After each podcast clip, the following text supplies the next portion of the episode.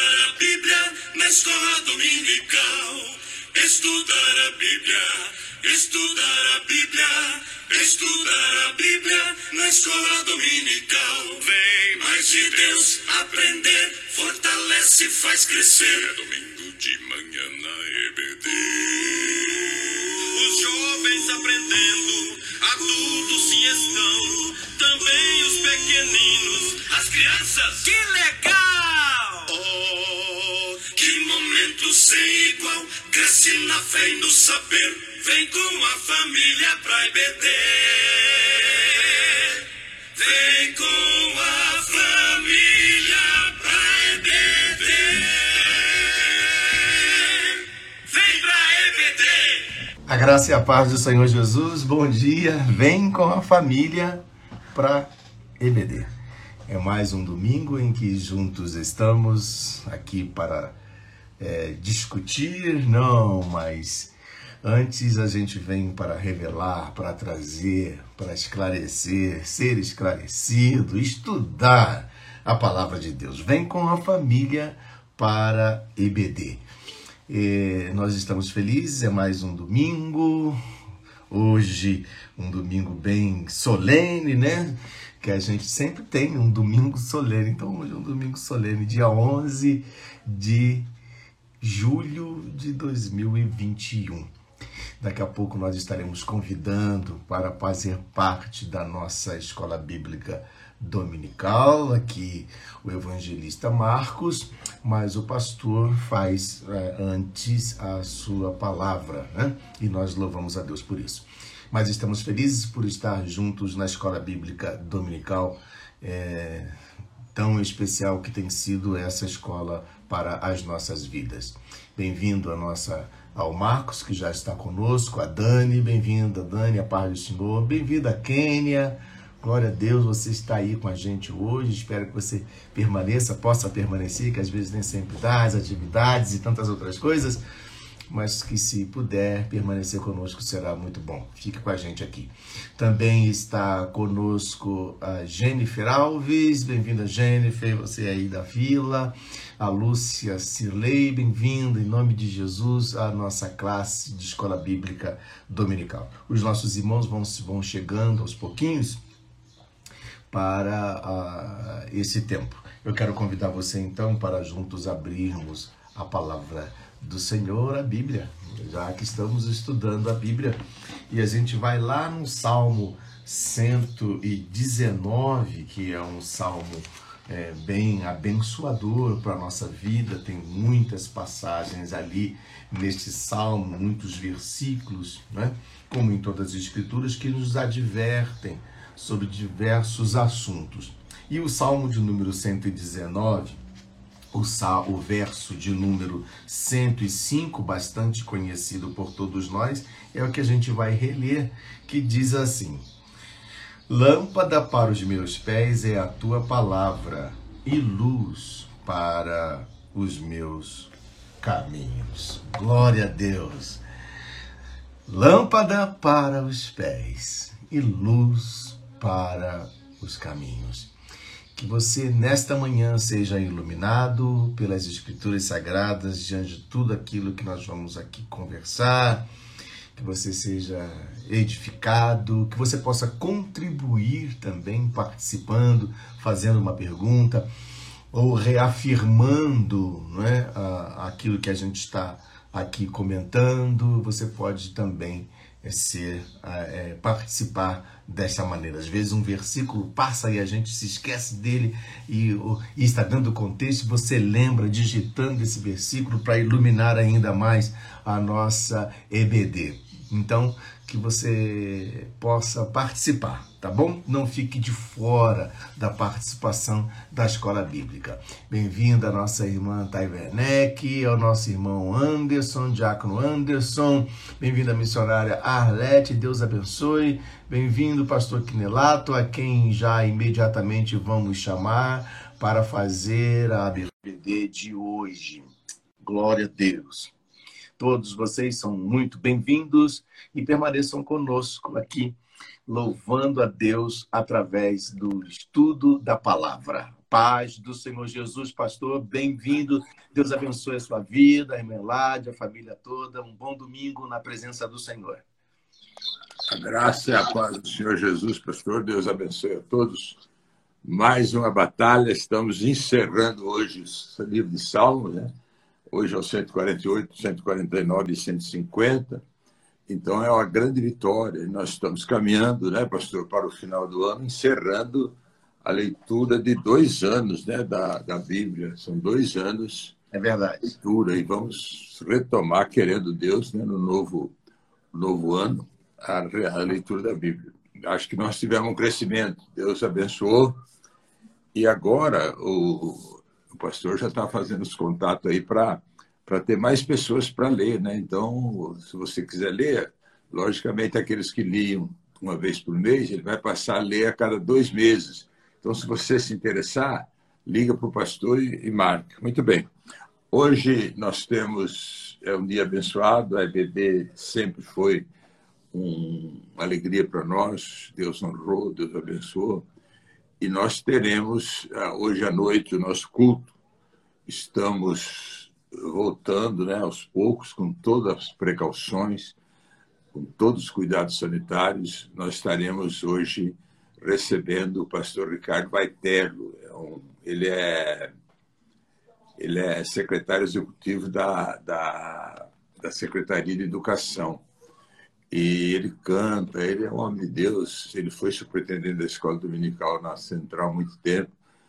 E hoje ele vai trazer uma palavra poderosa. Então, as pessoas que, que, que vão é, terão que estar fazendo uma comunicação, né? ou, ou registrando ou falando com a gente, porque nós vamos limitar em 40 pessoas. Né?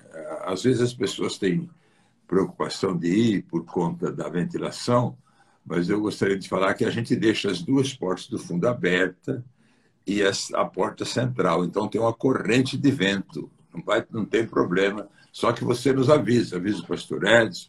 Eu creio que o, o evangelista Haroldo também está no circuito, né? E a gente também aí para orientar, para dar apoio. E na terça-feira. Uso de máscara, estamos... É? Usando máscara. Isso, usando máscara, todo mundo, medindo a febre. Nós estamos tendo esse, esse cuidado. E terça-feira é culto presencial, como nós tivemos na terça passada, foi uma benção. E agora na terça-feira também. Então, para a igreja não esquecer desse trabalho. Que Deus possa estar nos abençoando, nos renovando as nossas forças. Às vezes você tem problema, faz parte da, do nosso crescimento espiritual mas não podemos deixar nos abater. Temos que estar fortalecidos no Senhor e palavras de vitória, pensamento de vitória, ainda que, que as tempestades sejam grandes às vezes, Deus nunca esquece de mandar o arco-íris. Então nós precisamos estar determinados nessa caminhada de vitória e de fé.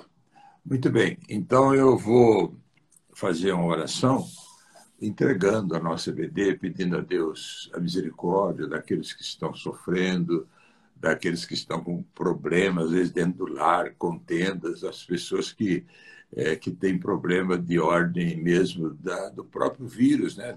famílias, nós queremos estar, estar orando. Ah, o departamento infantil, nós estamos orando para ele já tomar, parece que a Arlete, a Arlete já está aí né, participando, está ouvindo, a gente está pensando em trazer uma, uma administração da APEC, mas ela não me confirmou, então eu preciso que ela me ligue para a gente acertar, porque caso não tenha APEC no último sábado desse mês, nós teremos certamente a consagração da família, dirigida pela missionária Regina, não é?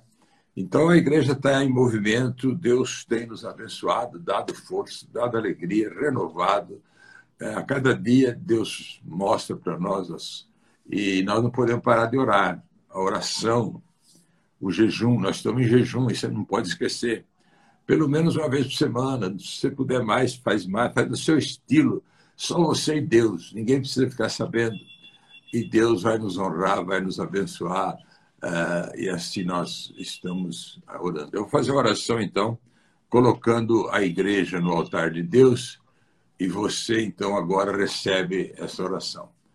Deus e Pai, em nome do Senhor Jesus, nós colocamos no teu altar o teu povo, colocamos no teu altar cada família que precisa de uma bênção. Às vezes é problema de relacionamento, às vezes é problema financeiro, às vezes é problema de enfermidade. E nós precisamos da tua graça, da tua glória. O João, João chegou aqui agora, pastor. Peraí, só para ele mostrar só a cara aqui, que o povo. James, vem cá rapidão. O, o James ele não deixa de vir aqui, né? ele é, é, faz parte da nossa igreja, a gente tem um carinho por ele especial. Então, eu vou pedir só para ele mostrar a cara aqui um pouquinho, aí já sai, pastor, e já, e já abençoa toda a igreja, todas as pessoas. Eh, louvamos a Deus por esse momento de glória, de bênção, que Deus possa estar nos fortalecendo. Então, pastor, nós, a gente está muito feliz com tudo que está acontecendo. Temos as lutas naturais também, porque somos humanos, mas Deus tem nos dado força, dado vitória, dando, dando alegria e que o Espírito Santo de Deus te toque nesse dia abençoado. Peraí, já está chegando. Bom, então, peraí, ele está subindo. É, e se ele aparecer aqui, ele fica feliz. A gente, como quer que os outros sejam felizes, ele, ele ama essa igreja, ele não quer deixar a igreja nunca. E, então, nós vamos só mostrar ele aí. Tem só paciência um minutinho aí. E do mais, é, hoje à noite, então, né? o culto presencial com o pastor Ricardo Baitello. Desceu no andar errado. Ele desceu no andar errado. Então, depois, no final, pastor, se ele estiver tá aqui, a gente coloca ele. Deus tá abençoe, bom. muito Amém. obrigado. Que tá Jesus bom. abençoe a todos e que seja uma, uma aula participativa, abençoadora, que Deus tome conta de cada um de nós. Assim nós oramos em nome de Jesus. Amém. Amém. Amém. Glória a Deus. A paz, pastor. Estou saindo, pastor. Tá bom, até daqui a pouco. Glória a Deus.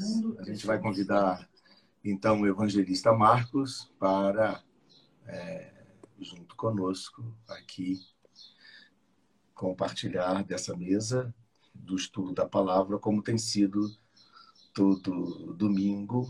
E a gente está aqui já um ano e alguns meses, um ano e quatro meses, trazendo a nossa EBD online e com alegria aqui estamos. Bem-vindo, evangelista Marcos.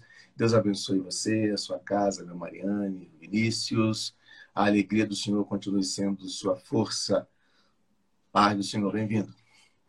Amém, pastor. Paz do Senhor aí. Deus abençoe também sua vida, sua família, todos que estão aí acompanhando, nossa família como um todo, a família Ibave, a família de Deus, e pastor Tonelado, sua família, saúde, e estamos aqui mais um domingo para que o Senhor aí coloque um pouco mais da sua palavra ministrada no nosso coração, para a gente conseguir avançar, conseguir ser melhores a cada momento que a gente entende que a palavra de Deus é viva e eficaz. Amém, pastor? Amém. Glória a Deus. É, tem sido momentos bastante especiais, tem sido, é, nós temos sido fortalecidos na palavra, principalmente quando a participação dos nossos irmãos, né, que corroboram, fazendo suas perguntas ou fazendo acertadamente um comentário. Isso contribui efetivamente para a nossa alegria e também para todos que assistem. Então, eu reforço aqui, você que está com a gente, não deixe de participar fazendo uma pergunta, né? diante se surgir a dúvida da questão perguntada. Eu vou devolver, nós já oramos na nossa abertura, o pastor fez ali uma oração, é, é, então a gente vai agora é, transferir para você, Marcos, ah, para darmos prosseguimento à nossa classe de hoje. Deus abençoe. Amém, pastor. É, antes da gente começar, né, retomando um pouco da aula passada, a gente tinha algumas, alguns pontos que não, não, tivemos tempo, né? Então, um deles é a questão de Jesus perante Pilatos. Aí, pastor, eu acho que lá em Mateus fica mais claro para o senhor fazer esse comentário aí antes da gente começar. Mateus 27, é, 24. E, e aí eu, a gente queria que o senhor pudesse falar um pouco sobre essa parte, porque não, a gente mencionou, mas não tivemos tempo de, de explorar antes da gente iniciar um bloco aqui. E aí eu queria ler, então, aí eu já passo para o senhor aí. Tá. Mateus, tem João 18, mas Mateus 27 eu acho mais, mais claro aqui. Ó. Hum. É, Jesus perante Pilatos é o título aqui antes do 11 na, na minha Bíblia. Eu falo título porque tem Bíblia que não tem, é, principalmente essas que, que são de, de, aplicativo, tem Bíblia que não tem esse subtítulo em cima dos versículos. É, então, Jesus perante Pilatos, o 24, é, só para os irmãos terem um contexto, né? É, já aqui nesse momento já estava a ideia de Pilatos colocar um assassino que chama Barrabás é, para que os judeus ali, os sacerdotes, escolhessem entre Jesus e Barrabás que soltasse um deles, né?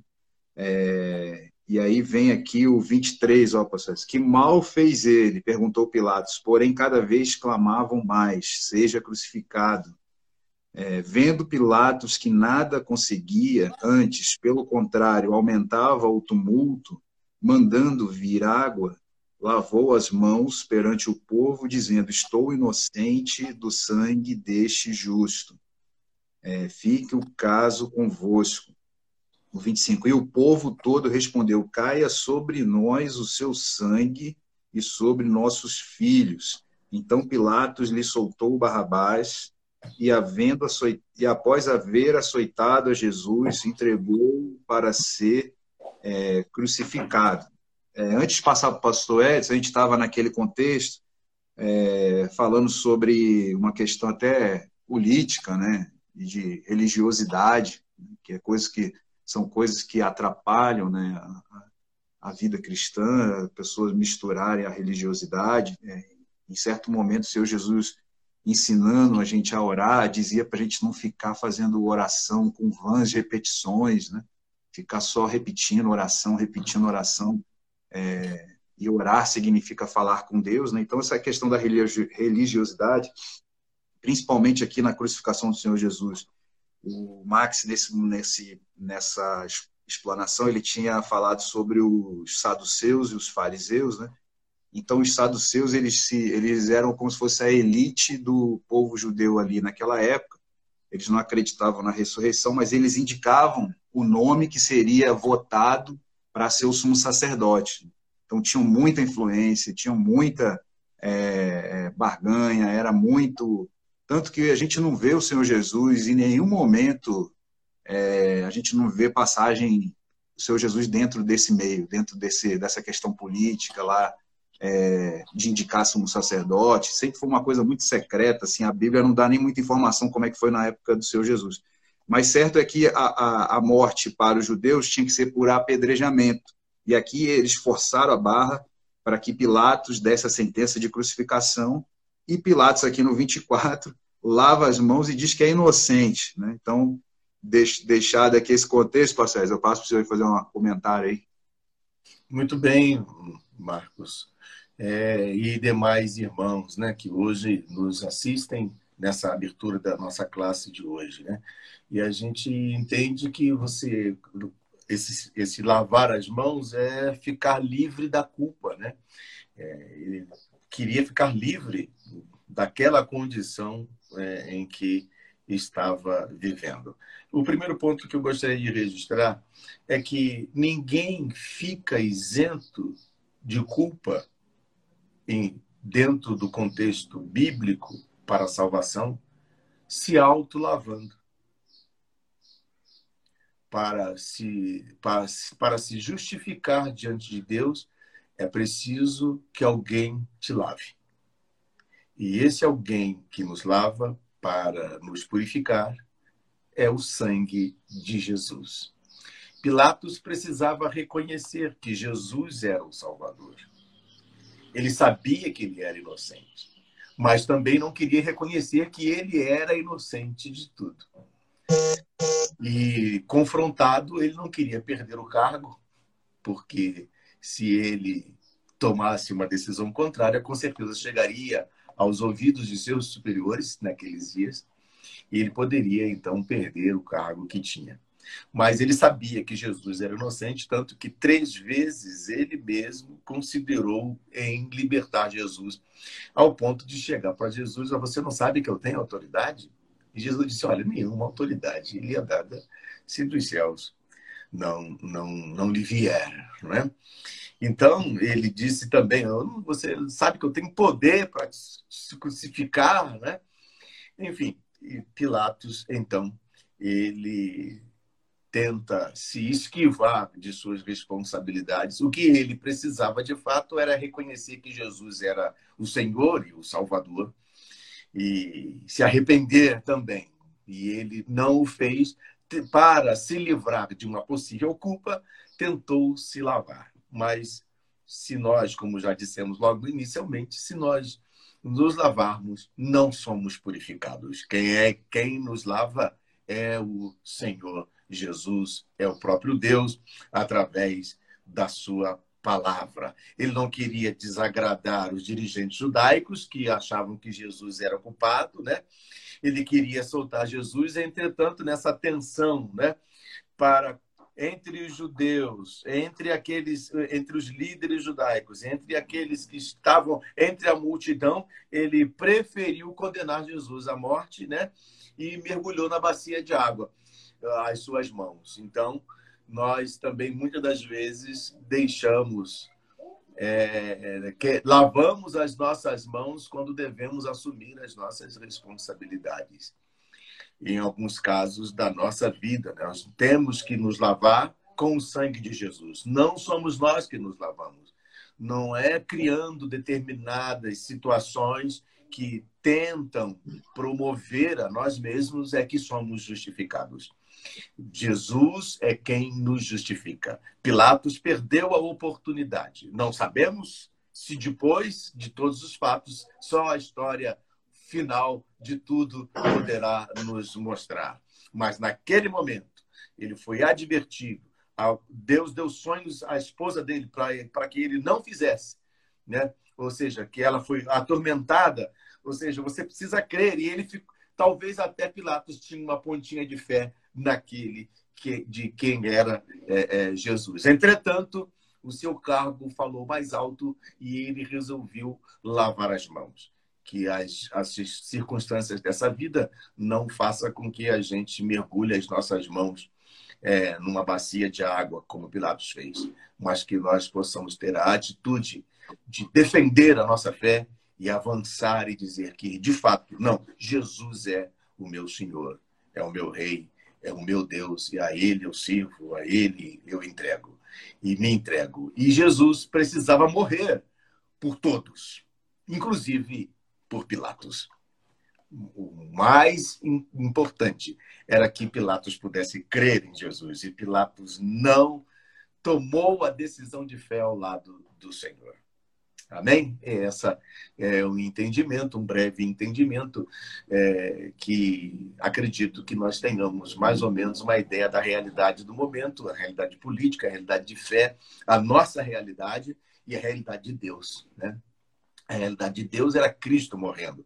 A realidade de fé é nós crermos em Jesus. A realidade do momento é que os homens queriam que prevalecesse a vontade deles, mas a vontade de Deus prevaleceu.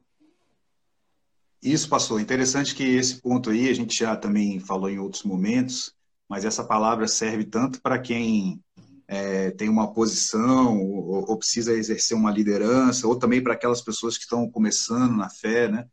É, que a gente falou que a gente tem um, um, um, limite. Aí a gente pode falar sobre a mentira ou sobre qualquer tipo de pecado que vai se encaixar nessa, nesse ensinamento, né? Existe uma linha que é, que é chamada limite, até onde é, a gente pode ir, né? ou até onde a gente pode aceitar, no caso aqui, é, de Pilatos, né? Só que para nós que queremos ter uma, uma, uma vida correta, né, uma vida é, com base na palavra de Deus, nessa linha que é o limite, tem uma área que é chamada zona cinzenta, ou zona, sei lá, uma zona de perigo, ou área 51, não sei como é que a gente pode imaginar aí, alguém, cada um pensa aí sua vida aí, tenta imaginar a situação aí para ver se encaixa, né? E o, a pessoa que é verdadeira, a pessoa que quer ter uma vida é, correta e quer vencer, vamos falar bem a verdade, a pessoa que quer vencer, ela não espera chegar lá na, na linha, lá no limite. Ela já na área cinzenta, ela já não entra. Se a pessoa vê que já chegou na área cinzenta, ali ela, ó, daqui eu não posso mais é, passar. E isso é, é, importante que desde, às vezes a pessoa não, não tem muito entendimento disso que eu estou falando, está começando na fé, mas é importante ter isso em mente, pastor porque a Bíblia é clara que o santo e o profano não se misturam. Eles não se misturam, é, então não dá para a gente tentar falar que fez uma coisa é, contrária à palavra de Deus, amando de Deus ou abençoado. Não existe o, o mal feito abençoado, né? não existe uma coisa errada vindo da parte de Deus, que a própria Bíblia já diz que é errado, ou que é pecado, ou que é, ou que é contrário. Né? Então não dá para a gente forçar essa barra é, tem muita gente que tenta, né? É, dar um carimbo de, de abençoado numa coisa que está completamente fora. Mas aí fica a dica para os irmãos aí que a gente tem que estar tá fora da área cinzenta, não é da, do limite, né? Porque o limite ali já é muito arriscado ali, a pessoa já está já tá completamente ali, é, o, sinal vermelho ali, o, o avião já está caindo, vamos dizer assim, né? E aí, quando a mais... pessoa também. Já, já não tem mais como, né, pastor? Já não, já não tem mais chance. É, eu, viajando, aproveitando a ilustração, né? Viajando num determinado momento da vida aí, das missões que a gente eh, acompanhou, esteve presente, né? Tem um determinado momento que a luz vermelha acendeu lá da aeronave e a gente pensou, ó, agora não tem jeito mais não, né? E ali você não tem o que fazer, é orar a Deus e pedir graça, né? E, partir. Então, numa situação como essa, a gente não pode realmente estar nessa área, não. A gente tem que fugir dessa área, né? Para que o nosso, nosso voo seja livre. Você veja que, é, né, nesse contexto, né, Pilatos, ele assume a sua parcela de culpa, porque todo homem é culpado.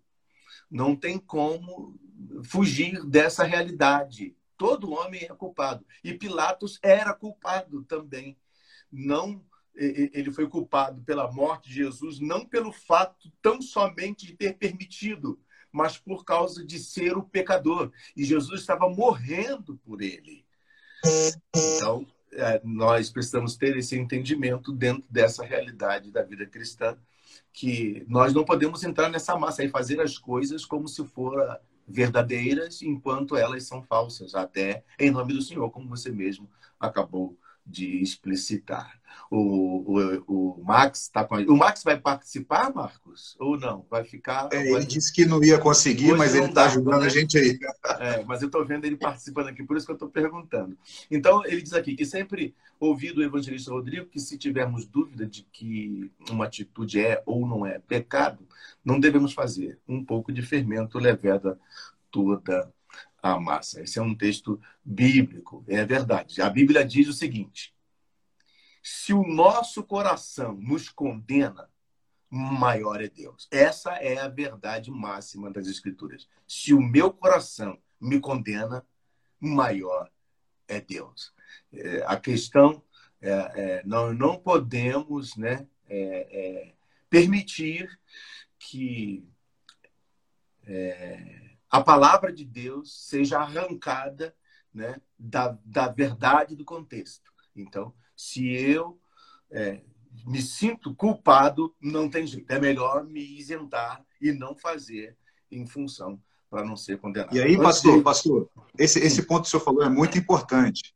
É, porque a Bíblia fala né, para a gente fugir das impurezas, né? É, fugir também da aparência do mal. O Max também sempre comenta nesse versículo, né? É, e, e, isso é comum a todos nós. A gente, por mais que a gente esteja é, muito longe, distante, não tem ninguém vendo aquela história, não tem ninguém vendo.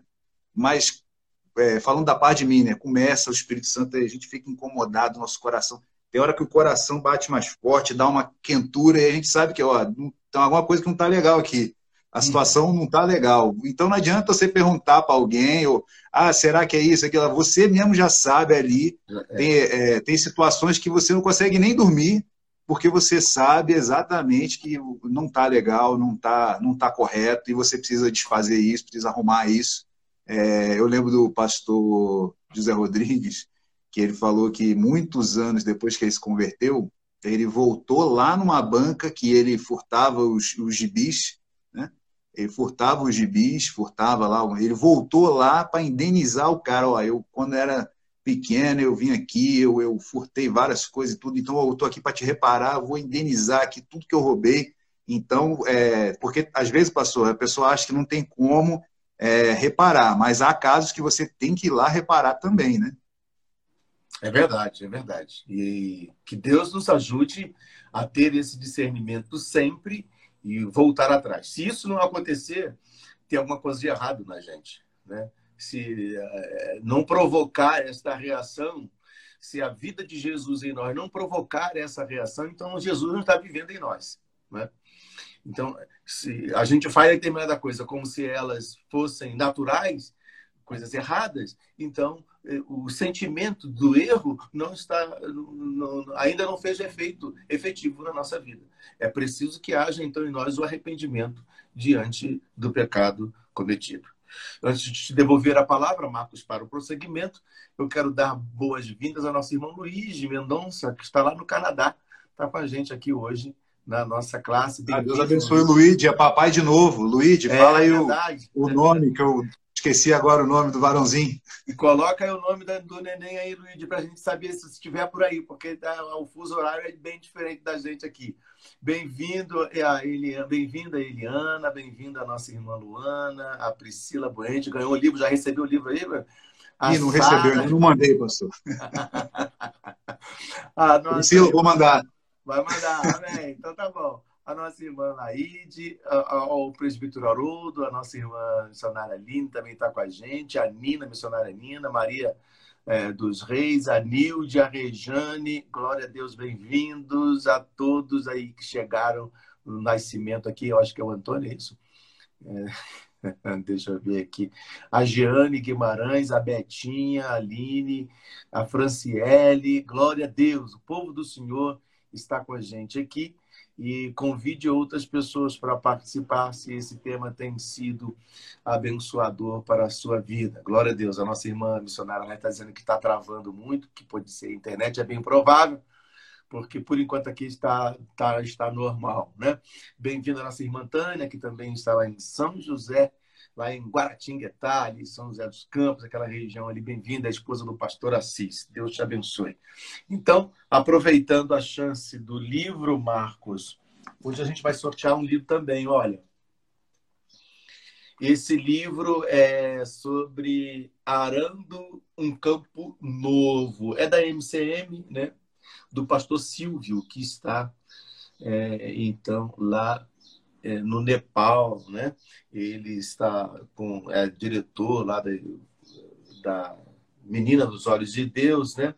São uma série de experiências maravilhosas que foram que estão contempladas nesse livro, foram registradas nesse livro para nossa edificação. Esse livro é doação do Carlos, do Carlinhos, é, é, filho da nossa irmã Daisy. Então, ele nos entregou esse livro cooperando com a nossa classe de escola bíblica dominical.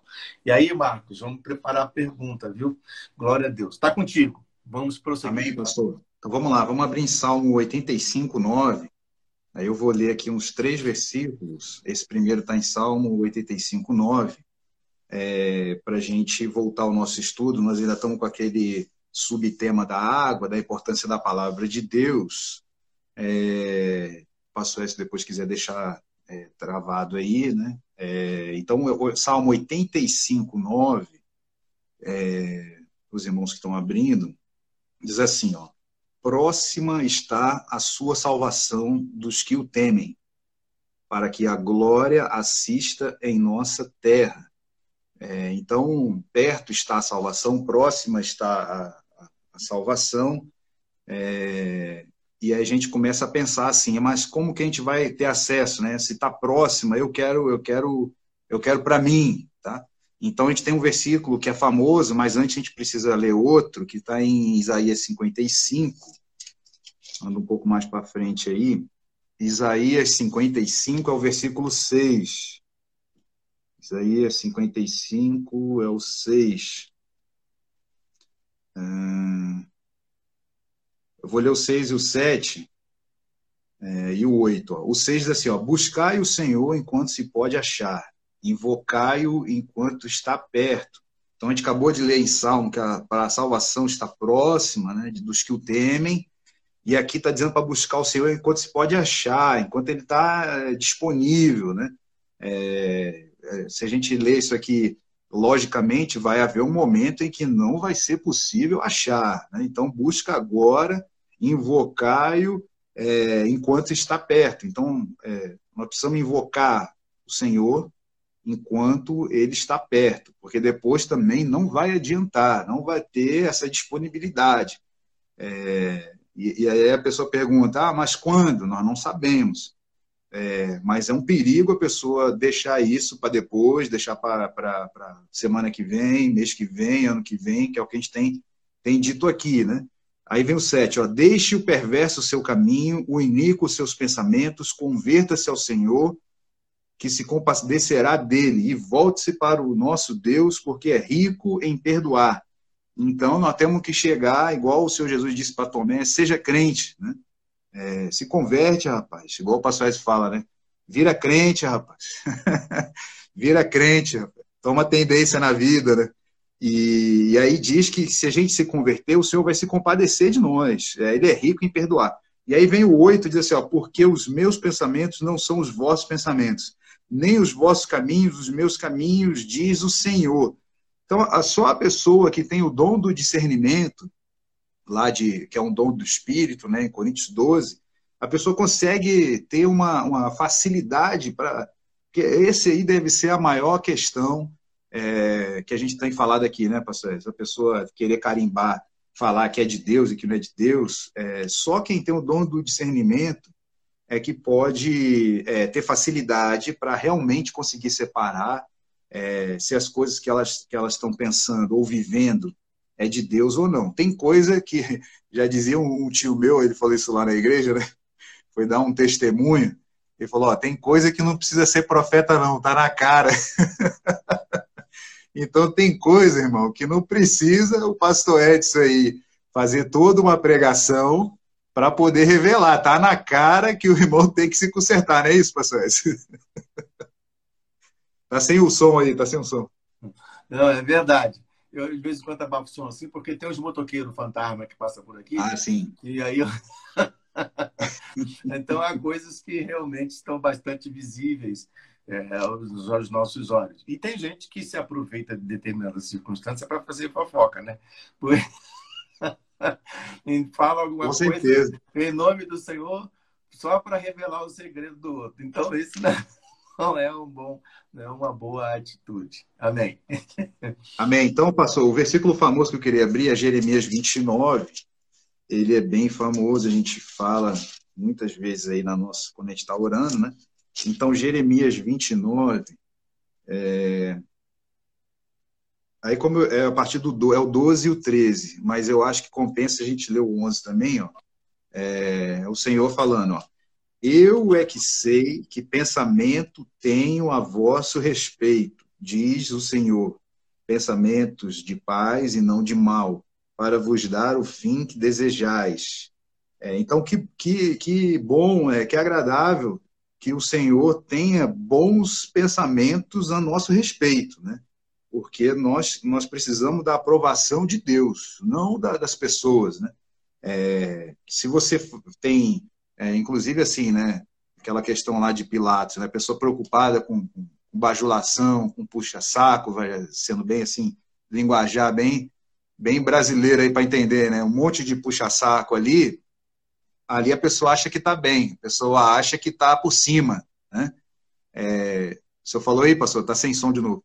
Então, a pessoa que, que, que acha que, que só porque todo mundo fala que está tá bem para ele, bajulando, tá tudo bem, mas será que o Senhor está aprovando né, as atitudes dessa pessoa? Né? E aí a gente pode perguntar para Deus, a gente pode fazer um autoexame, né? Geralmente a gente na ceia, a gente ministra sobre essa questão da, da pessoa fazer um autoexame, de colocar sua vida diante de Deus. Né? É, e aí vem o 12 aqui, ó. Então me invocareis, passareis a orar a mim e eu vos ouvirei. E o 13, que é o famoso: Buscar-me-eis e me achareis quando me buscardes de todo o vosso coração.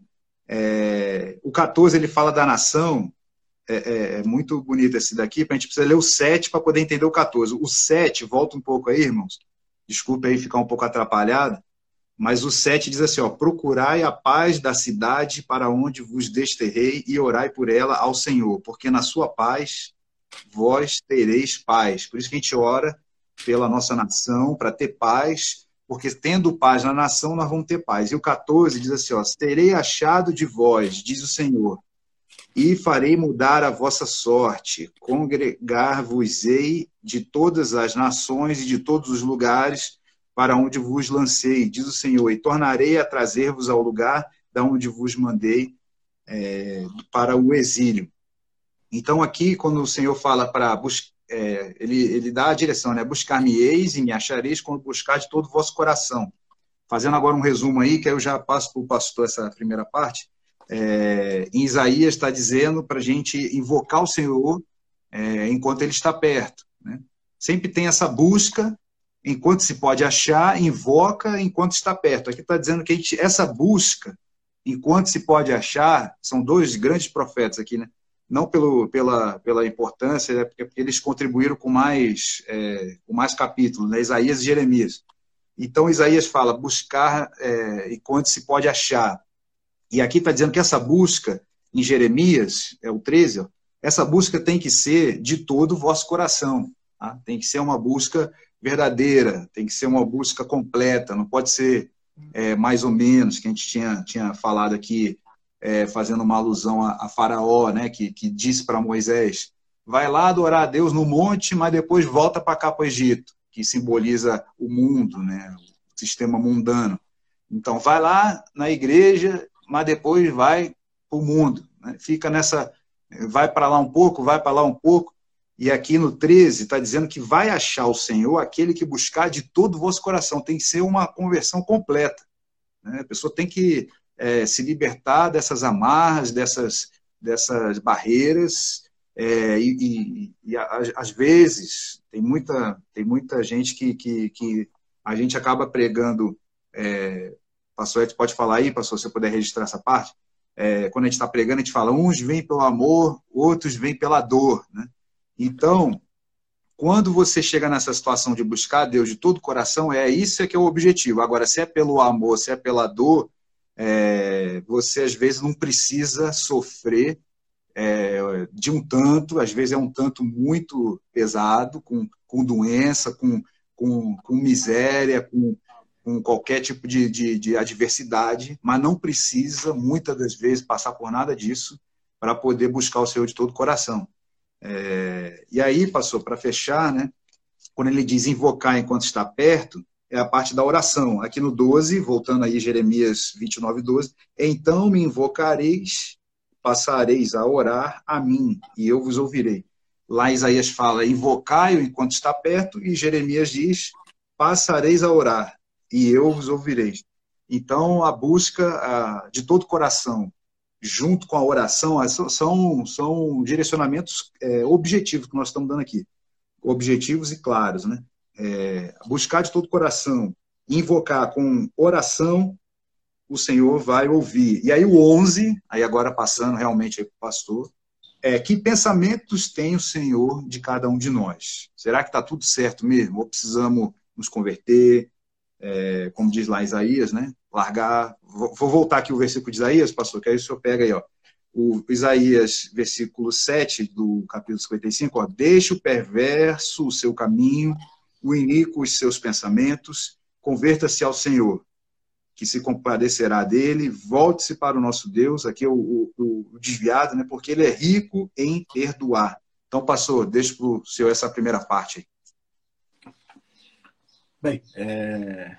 antes até da gente fazer o comentário, a gente sempre saúda os irmãos que estão chegando, para não perder, porque senão daqui a pouco fica a lista muito grande.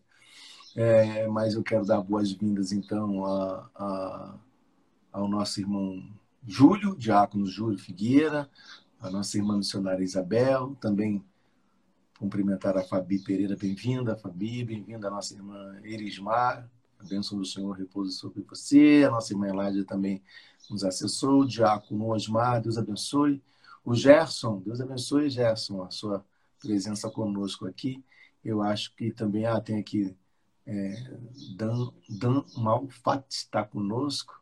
Deus abençoe em nome de Jesus, que você também continue sendo edificado. Ah, os irmãos estão louvando a Deus pela explanação. Deus está em buscar, em busca, né, dos verdadeiros adoradores, comenta a nossa irmã Nina. Também está com a gente a Grace Ferreira. Deus abençoe, Grace. Continue, continue conosco aí. Esses textos são maravilhosos.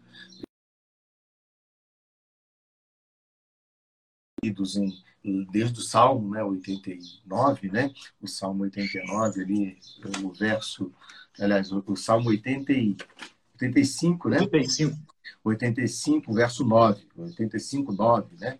E, e os outros textos já mencionados em Isaías 55 e também Jeremias, capítulo de número 29. A gente observa é, em todo o tempo, não houve nenhuma perspectiva é, do homem em buscar a Deus. Raros foram os momentos em que o homem se preocupou em buscar a Deus. Em toda a Bíblia nós encontramos um Deus amoroso buscando a sua criação com o desejo de estar com ela. Né? Desde Adão, diz a palavra que toda virada da tarde, o Senhor é quem procurava Adão né? para estar com ele. E essa verdade perdura até hoje. Quando nós encontramos a Bíblia, a palavra de Deus, e em se falando das Escrituras, a Bíblia, ela, quando a gente não lê, ela parece um, um, um, um livro comum, né? como tudo mas quando a gente lê a palavra, a gente observa que é Deus escreveu para mim. É, alguém disse certa feita que a Bíblia é uma carta de amor do Deus Criador à sua criação.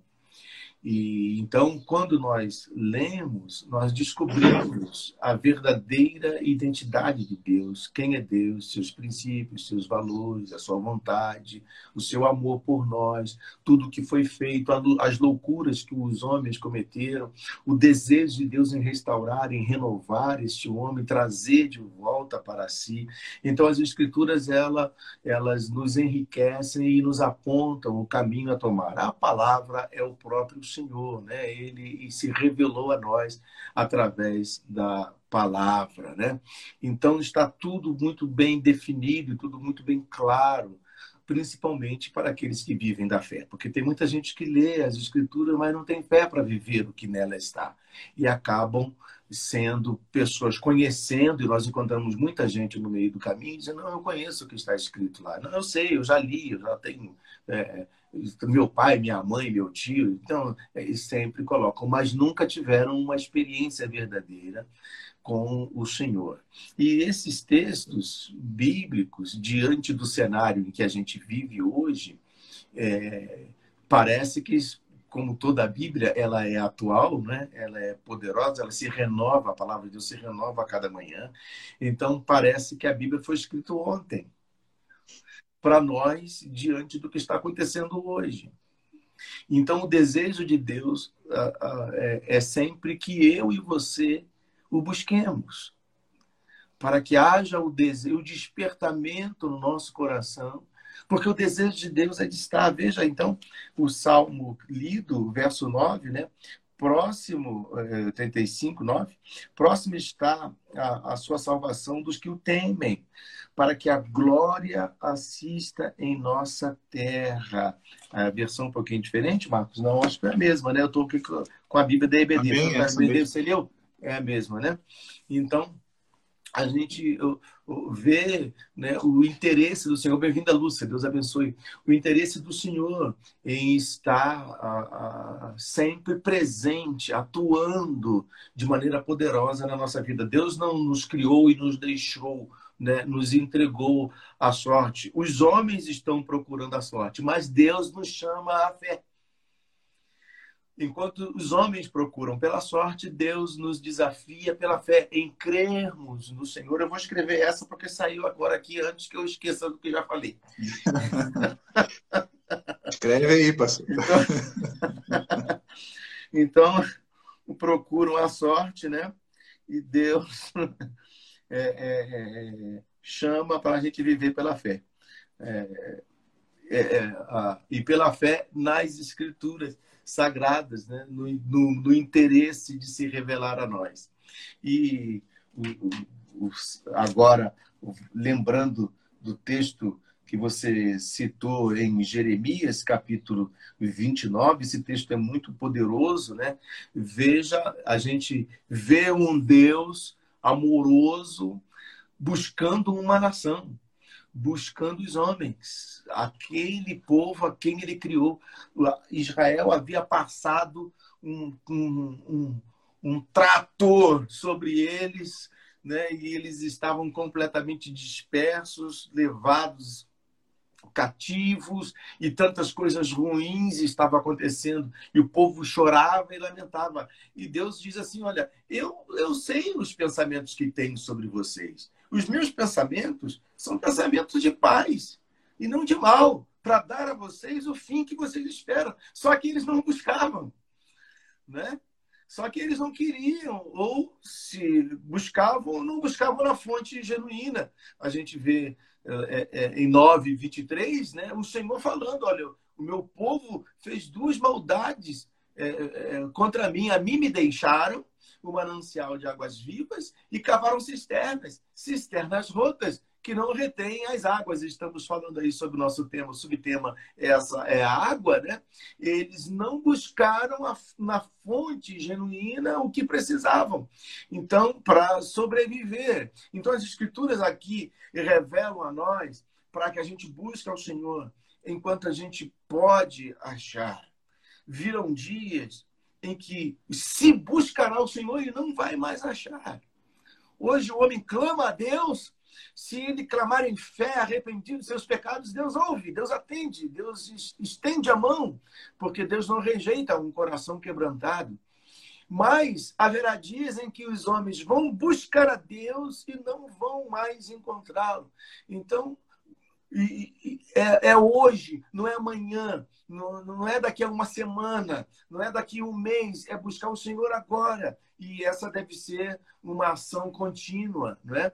Aquele, eu, eu, eu nunca mais esqueci quando aprendi, quando estudava matemática, sobre o tal do movimento retilíneo uniforme, não é?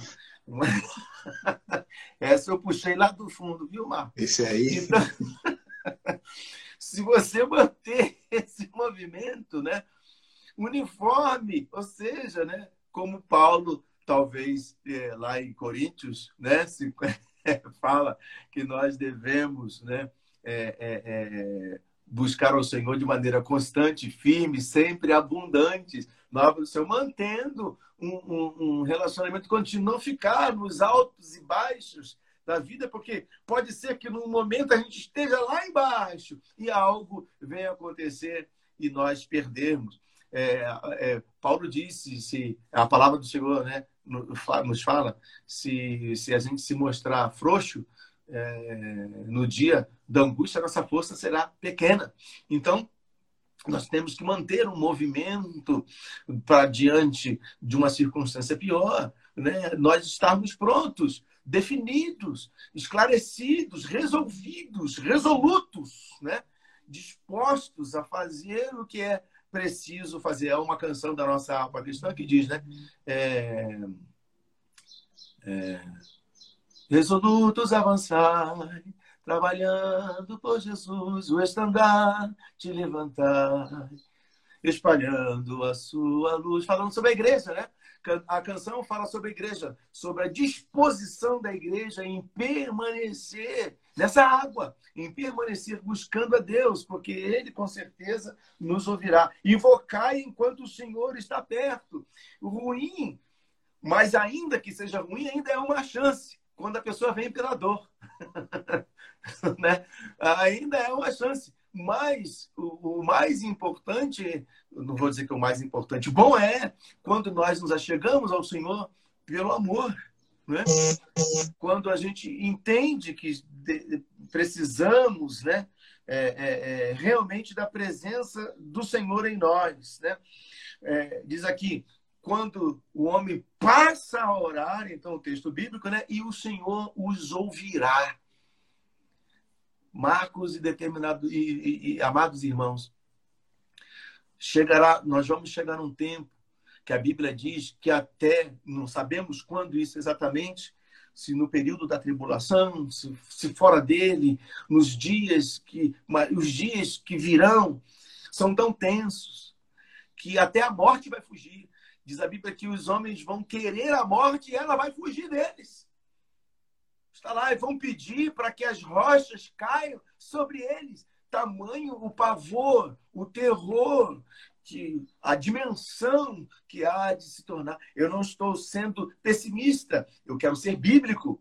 E nós não podemos lançar a Bíblia fora, jogar fora a, a palavra e viver no mundo ilusório de uma realidade que não vai existir. A realidade que existe para uma vida vitoriosa é Cristo é vivermos para Ele, é, nos envolvermos com Ele, buscar enquanto a gente pode achar, e que o Senhor nos ajude, porque nós que ensinamos a nossa carga, que, que compartilhamos, ensinamos, a nossa carga ainda é maior, porque ruim é quando você ensina os outros e nós não cumprimos.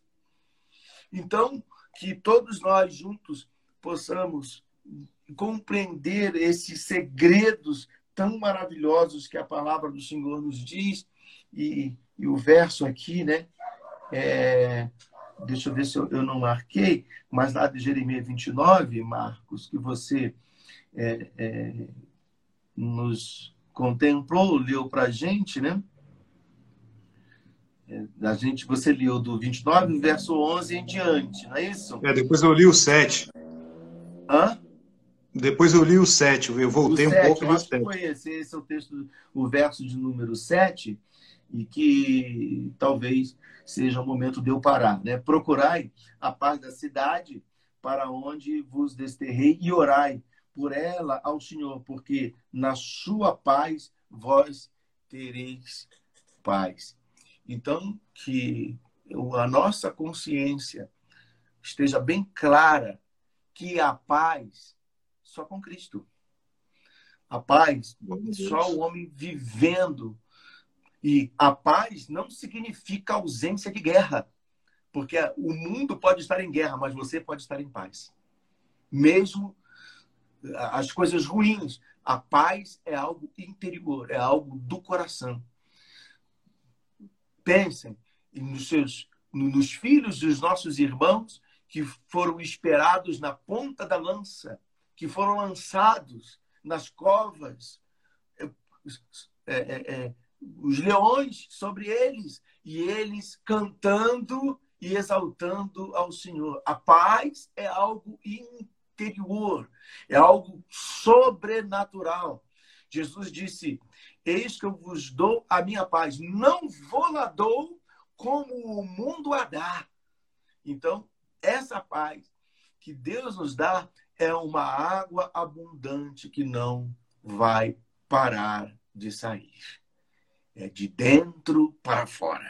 E que nós, o Senhor nos ajude a ter essa paz em meio a tantas dificuldades que atravessamos hoje e não sabemos do nosso dia de amanhã, mas que nós ter, possamos estar firmes no Senhor.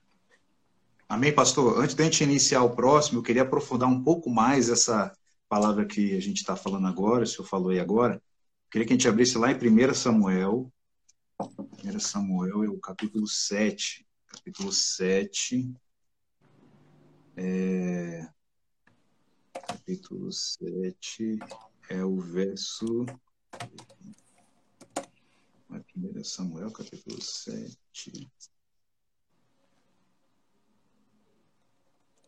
É, tá é o verso 12, é o verso 12. 1 Samuel 7, 12. É, Samuel ele estava liderando ali uh, os israelitas numa, numa situação de guerra, né? E o verso 2 diz assim: ó, Tomou então Samuel uma pedra e a pôs entre Mispa e Sem, e lhe chamou Ebenezer, e disse: Até aqui nos ajudou o Senhor. Então a palavra Ebenezer significa é, pedra de ajuda ou pedra de socorro, e a declaração de Samuel: Até aqui nos ajudou o Senhor. Por que, que a gente está nesse contexto aí, pastor? Por que, que acontece? É, essa, essa, exatamente esse local foi onde foi tomada a arca, lá atrás. Né? A arca tinha sido roubada pelos filisteus, os filisteus tinham feito uma derrota histórica né, no povo de Israel.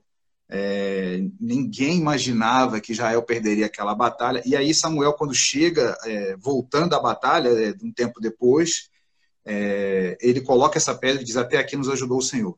Ou seja, para a gente explorar esse assunto aqui, pastor Ezio, as Amém. pessoas acham que precisam resolver todas as coisas, é, precisa vencer a guerra, mas uma guerra ela é formada de várias batalhas. Nós precisamos comemorar as vitórias das batalhas. Quando eu falo comemorar, é reconhecer aqui, como reconheceu Samuel, até aqui nos ajudou o Senhor. É, até aqui o Senhor nos sustentou. Porque às vezes as pessoas é, precisam, é, as pessoas querem que se resolva tudo de uma vez. E, e, Deus ele, ele, tem uma forma de trabalhar com cada um, às vezes é bem aos poucos. Né? Só para a gente ter uma noção aqui, é, a arca só foi tomada quando Davi virou rei lá em 2 Samuel. Então, é, se alguém pensar assim, pô, mas a gente jejuou, a gente orou, porque antes de, de, de entrar nessa batalha aqui, Samuel ele exorta o povo a se arrepender. Ó, antes do versículo 2, do capítulo 7, o meu título é assim, ó, Exortação de Samuel ao arrependimento. Diz o versículo 3 assim, ó, falou Samuel a toda a casa de Israel, aqui é para a nação toda. Se é de todo o vosso coração que voltais ao Senhor, tirai dentre vós os deuses estranhos, astarotes, preparai o coração ao Senhor e servi a ele só, e ele vos livrará das mãos dos filisteus. É, então, Samuel aqui deu uma, uma, uma direção clara para eles tirarem os deuses, para eles se, se para eles se converterem, né? para eles se limparem, se lavarem. Aqui a gente está começando a, a, a, falar, o próximo bloco vai ser a, a, água como lavar, né? como usada para lavar. Se der tempo aí, pastor, a gente vai chegar lá na parte do, do Jesus lava os pés dos discípulos, mas aqui Samuel está dizendo que eles tinham que tirar os ba Baalins, Astarotes. É, esse, esse Astarote é, são deuses de fecundidade ou de fertilidade, né? É, então, assim, o povo estava muito, muito, é, completamente desviado. Né? Mas o que aconteceu? Eles, eles se emendaram aqui nesse momento. É, aqui, ó, diz aqui, ó, o 5. Disse mais Samuel: Congregai todo o Israel em Mispa e orarei por vós ao Senhor. Congregaram em Mispa, tiraram água e a derramaram perante o Senhor. Jejuaram aquele dia e ali disseram: Pecamos contra o Senhor. E Samuel julgou os filhos de Israel em Mispa. Então ali eles fizeram completamente a postura inversa do que quando eles é, perderam a guerra lá atrás, né? Para não, não ficar muito tempo aqui, né? Igual o pastor Écio fala, senão a gente fica o dia inteiro aqui falando da palavra de Deus, mas o certo é que eles se emendaram, e às vezes as pessoas têm uma expectativa, e isso que eu queria que o pastor S. falasse um pouco, a expectativa das pessoas de querer que se resolva tudo de uma vez, querer ter tudo do bom e do melhor, querer que, que é, é, tudo de bom aconteça. Todos nós queremos que a nossa família seja abençoada, que as coisas sejam conquistadas, né, as bênçãos sejam derramadas, abram-se as portas de emprego, né, como, como a gente está passando na crise financeira. Só que a gente precisa entender o trabalhar de Deus em cada um de nós, que às vezes é um pouco a cada dia a gente vai evoluindo. E, e o povo ali, essa expectativa de que agora é, a gente vai recuperar a arca, a arca demorou muito para vir. Só que nessa parte aqui, eles venceram os filisteus. Samuel, ele não era o, o, ele era profeta de Deus, né? mas ele não era o comandante da batalha, mas ele tomou a, a situação espiritual, colocou em ordem. Né? Porque às vezes a gente pensa assim, a pessoa está numa situação é, completamente é, de depressão, não consegue achar luz no fim do túnel, não sabe como resolver seus problemas, tantos problemas que não sabe nem por onde começar. E, e, e aí você vê, a, se a pessoa for um dia marcar com o com o pastor Quinelato, fazer um chamado gabinete, né, para tentar acertar a sua vida, né? às vezes a situação ali está tão complicada que aí aqui a gente vê uma noção clara de que, ó, vamos ver como é que está a sua parte espiritual aqui, vamos colocar em ordem isso, porque isso você pode colocar em ordem agora, você pode resolver agora. E aí, aqui eles fizeram, eles derrotaram os filisteus, e, e foi o Senhor ao 10. Ó. Enquanto Samuel oferecia o holocausto, os filisteus chegaram à peleja contra Israel, mas trovejou o Senhor naquele dia com grande estampido sobre os filisteus e os aterrou de tal modo que foram derrotados diante dos filhos de Israel. Então, o próprio Senhor que fez a, a, a batalha ser ganha. E no 12 vem Samuel e coloca a pedra e diz: Até aqui nos ajudou o Senhor, nós precisamos é, celebrar as nossas pequenas batalhas que são vencidas. Se a gente for falar da nossa vida hoje, olhando, porque a gente só olha para o que pode acontecer. Ah, eu posso acontecer isso, pode vir isso, vai acontecer aquilo, mas nós temos que lembrar do que o Senhor já tem nos livrado, do que o Senhor já tem feito por nós. É, não dá para a gente dizer que nós não, não somos pessoas abençoadas. Às vezes a pessoa pode dizer assim: ah, mas eu, eu não tenho é, bens materiais, não tenho emprego, eu não posso me considerar abençoado. Pode se considerar sim. Aqui eles só, só acertaram a vida espiritual deles, venceram uma batalha. E já foi motivo de, de comemorar, já foi, já foi motivo de glória. O, é, Samuel coloca aquela pedra para dizer assim: ó, até aqui o Senhor nos ajudou. É, como, como quem disse, se pudesse dar um, um, pudesse adicionar o pensamento aqui, é, não está revelado, se a gente puder imaginar como foi essa cena, de repente Samuel viu que não seria possível se não fosse Deus. Então, ó, com, muito esforço a gente chegou até aqui. Com muito esforço. Se, se a gente for pensar o período que a gente está vivendo hoje, é, de pessoas que, né, falando até da pandemia aí, que perderam entes queridos, nós perdemos também é, pessoas, mas até aqui o Senhor nos ajudou, né? mesmo com essa com esse caos todo, o Senhor tem nos sustentado. Quem ia imaginar? Nós estamos aí já há um ano e muito já nesse período aí é, todo de, de, isolamento. Quem lá atrás ia imaginar que ia ficar mais de um ano nessa situação? Né? Então a gente precisa é, colocar a nossa vida em ordem, reconhecer é, o que Deus tem feito por nós hoje. Queria que o pastor S falasse um pouco sobre isso, porque, pastor, se as pessoas só ficarem esperando resolver toda a situação da vida dela, da família dela, do, do, do, do dos familiares, resolver tudo e, e vir tudo de bem, quando que a pessoa vai parar para reconhecer Deus, para glorificar Deus, para agradecer a Deus?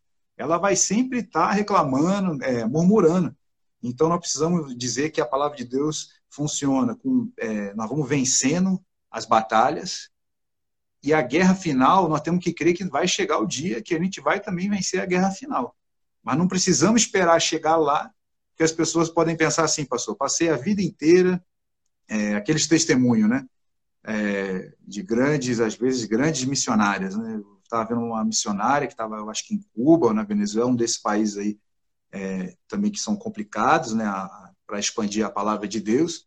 E ela dizendo que tinha que, que ter um marido, que tinha que ter um marido e, e depois que de muito tempo que, que, que, teve o marido, ah, que eu tinha que ter filho, que tinha que ter filha, aí depois de ter filho, ah, que tem que criar os filhos tal. Aí depois do tempo, não, agora sim, vou fazer a obra de Deus.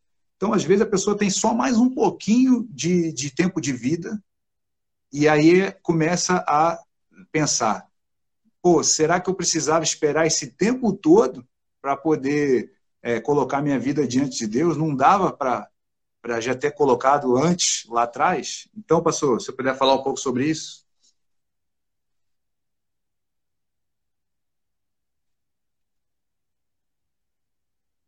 Tem que ligar o microfone aí, pastor. Antes de fazer um comentário, corroborando já o que o Marcos já falou, eu quero aqui comentar os irmãos, né? Aleluia, a missionária Isabel. Glória a Deus, o Senhor é a nossa força, socorro bem presente nas tribulações. Deus é fiel. Amém?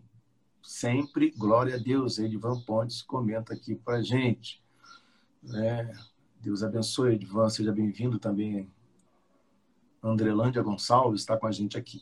A nossa irmã Isabela também havia feito um comentário lá atrás, falando a respeito de quando o povo de Deus se coloca no centro da vontade de Deus, tudo nos vai bem. Mas a ansiedade e a pressa em resolver problemas leva a atropelar a vontade de Deus e os problemas acabam avolumando, acabam crescendo. E é verdade. Bem-vinda, missionária Silvia, bem-vindo, nosso irmão Antônio, nossa irmã Regiane aqui comenta, a pastor Ed esclareceu nossa, nessa manhã, dúvida do coração. Amém. De todos nós. Eu também, tem coisas, irmãos, que, que a, a gente não, não fica pensando, não. Tem coisa que Deus dá na hora. que Deus revela no momento, né? Aí a gente vê que realmente é o Senhor é quem está nos guiando, está nos dirigindo. É, a nossa irmã Isabel também ainda comenta: Deus nos dê forças para rejeitar e vencer as tentações do mundo, porque o mundo jaz no maligno.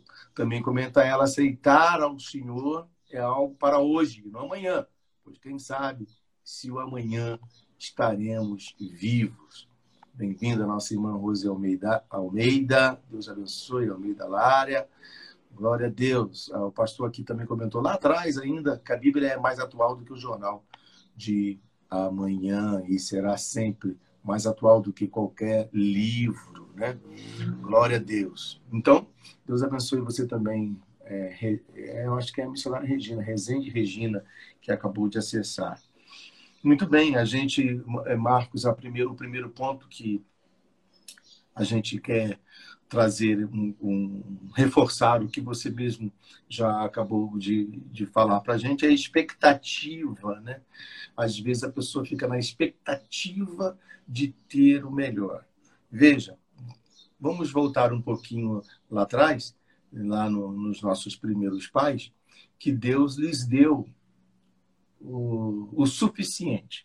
E eles não é, se contentaram com aquilo que Deus havia lhes entregue. Eles acharam que Deus não tinha lhes entregue tudo que, o que precisava. Tanto que eles acabaram é, obedecendo, desobedecendo a voz de Deus e obedecendo uma outra voz, que é a voz do inimigo. Essa voz soa ao longo da nossa vida em muitas áreas. Deus nos dá determinada coisa e você está sempre murmurando ou pensando que aquilo que Deus, que aquilo que você já tem, é, não é tudo, né? Eu não estou dizendo de vencer uma carreira, de ter, né? Às vezes a pessoa sonha em algumas coisas, em uma realidade da vida dele por melhorar, mas há coisas que a pessoa murmura do que tem né? É, desacreditando até mesmo que foi Deus que lhe deu aquela oportunidade de, de estar ali. Então, Deus disse: Olha, você não vai comer disso aqui. O dia que você comer, você vai morrer. Aí o diabo veio dizendo: Olha, você não é isso, não. Você vai ser igual a Deus. Eles duvidaram então do que Deus havia dito. Eles duvidaram da palavra de Deus. E duvidando, é, é, eles, o inimigo primeiro criou uma expectativa do melhor, né? É, de ter algo melhor do que já tinha. E eles caíram nessa, nesse engodo e acabaram perdendo a maior bênção da vida deles. Mas, como a gente falou ainda há pouco, que sempre é, nos, nossos, nos nossos comentários, que Deus é, foi o reagente, né? Deus foi quem reage, é, na verdade, reagiu, não. Deus já tinha um plano definido, porque o cordeiro foi morto antes da fundação do mundo. Então, Deus não foi apanhado de surpresa, ele já tinha a provisão antes. Né? E, e, e então, foi em busca desse homem e dessa mulher, desse, dessa sua criação, que caiu. E Deus quer é, que é, o Marcos usou a expressão de colocar em ordem, né? E a gente precisa colocar as coisas em ordem à luz das escrituras. Muita gente se preocupa apenas com a provisão e se esquece do provedor. O nosso coração não pode estar na provisão, ele precisa estar no provedor. O Salmo 23 é um maior exemplo da, dessa realidade, né? O Senhor é meu pastor e de nada eu terei falta, ou nada me faltará. Ou seja, Deus haverá de suprir. Veja a expressão de, de Samuel, né, no capítulo 7, eh, o 12, até aqui nos ajudou o Senhor. É, é, é, Marcos, na minha versão, numa outra versão que eu abri aqui, sem ser a versão da, da, que a gente tem similar, né, igual que compartilha com os irmãos, no meu verso 10 do capítulo 7 de 1 Samuel, diz assim: Sucedeu que estamos sacrificando o holocausto os filisteus chegaram à peleja contra Israel. Veja, quando você decide, foi o que o Marcos falou, quando a gente toma posição, quando toma decisão, diz, não, eu quero o Senhor, aí é que o inimigo ataca. Enquanto nós estivermos envolvidos apenas nas benesses, nós perdemos a bênção maior. Não há comunhão sem sacrifício. Não há resposta, e aproveitando essa oportunidade, nós estamos guerreando aí num, num, jejum estabelecido pelo pastor da igreja, não para fazermos até o batismo, não há realização sem sacrifício. Foi no momento em que eles estavam sacrificando, e é bem provável que no, nesse decurso de tempo que você estamos empenhados em fazer um jejum, que a igreja está se mobilizada em jejuar, pode ocorrer que o inimigo se levante para tentar impedir, para tentar desvirtuar, para tentar trazer uma outra oferta diferente daquela que Deus tem já, já tem colocado para nós, né? Mas diz aqui que eles se chegaram contra para pelejar contra Israel. Irmãos, não são poucos os nossos inimigos quando resolvemos buscar o Senhor. Paulo diz que todo aquele que quer viver em Cristo piamente padecerá perseguições. E aí diz aqui o verso seguindo o texto, que trovejou o Senhor. Aí o, o termo, qual foi o termo usado aí, Marcos, que você leu? Eu acho que não é trovejou. Não sei se é trovejou. Dá, dá uma, uma olhada só para a gente fazer um paralelo. E, e, e, e cooperar conosco. Não, trovejou, o meu tá trovejou mesmo. É trovejou também, né? Irmãos, pensa, é, nós sabemos o estrondo que o barulho né, de um relâmpago, né, o que faz. Né? Tem animais que até se escondem, né? cães que se escondem correndo debaixo da cama por causa do barulho, até por conta da sensibilidade deles, da audição é bem maior do que a nossa. Eu lembro que quando, é, quando eu era criança, né, que estava sem camisa, né, aquelas tradições, né, bota a camisa, menino, Porque o relâmpago estava, olha, vira os espelhos de, de ao contrário, né? Havia toda essa é, preocupação. E alguém dizia, Deus está zangado, Deus está zangado, está trovejando, né? E aqui, irmãos, um barulho, com certeza, foi um barulho de um trovão, né? Algo, a gente vê essas bombas de efeito moral que as polícias utilizam para dispersão de, da multidão de gente, né? E dá aquela, aquele barulhão, aquela coisa. Então, a gente tem ideia que ir para impedir um exército inteiro, algo foi fantástico. E o que eu quero apenas dizer aqui, que diz aqui que aquele dia foi com grande estrondo, na sua versão, Marcos, foi estampido, né? Estampido, estampido. é o sentido de que é, é o tímpano entrou em parafuso. Quem já teve crise de labirintite aí pode, ou quando você fica meio surdo de um ouvido, ou quando você voa, vai no avião em determinado lugar e o avião está posando e tem uma pressão nos ouvidos que você perde, tem que ficar ali procurando em algum lugar porque perdeu no avião a sua audição diante da... E aqui, esse estampido, esse, na minha versão diz é, estampido, talvez aí esteja estrondo, né? Sobre os filisteus. e confundiu, eles ficaram confundidos, não sabiam para onde ir. Eu registro esse momento, esse texto aqui dentro do, da, da palavra do Marcos, porque, irmãos, Deus é aquele que peleja por nós. Ele é aquele que avança em direção àqueles que o temem. Nós não podemos ficar preocupados com a provisão. Temos que estar com o nosso coração no provedor. Agora, também é importante. Se ele quiser nos livrar, ele nos livra. Mas se ele não quiser nos livrar, nós não vamos nos curvar diante dos nossos inimigos, servindo aos deuses que eles têm. Isso jamais. Nós não podemos é, agora é, é, é ceder, adorar os deuses, outros deuses, voltar ao mundo, voltar ao pecado. O Israel voltou atrás, né?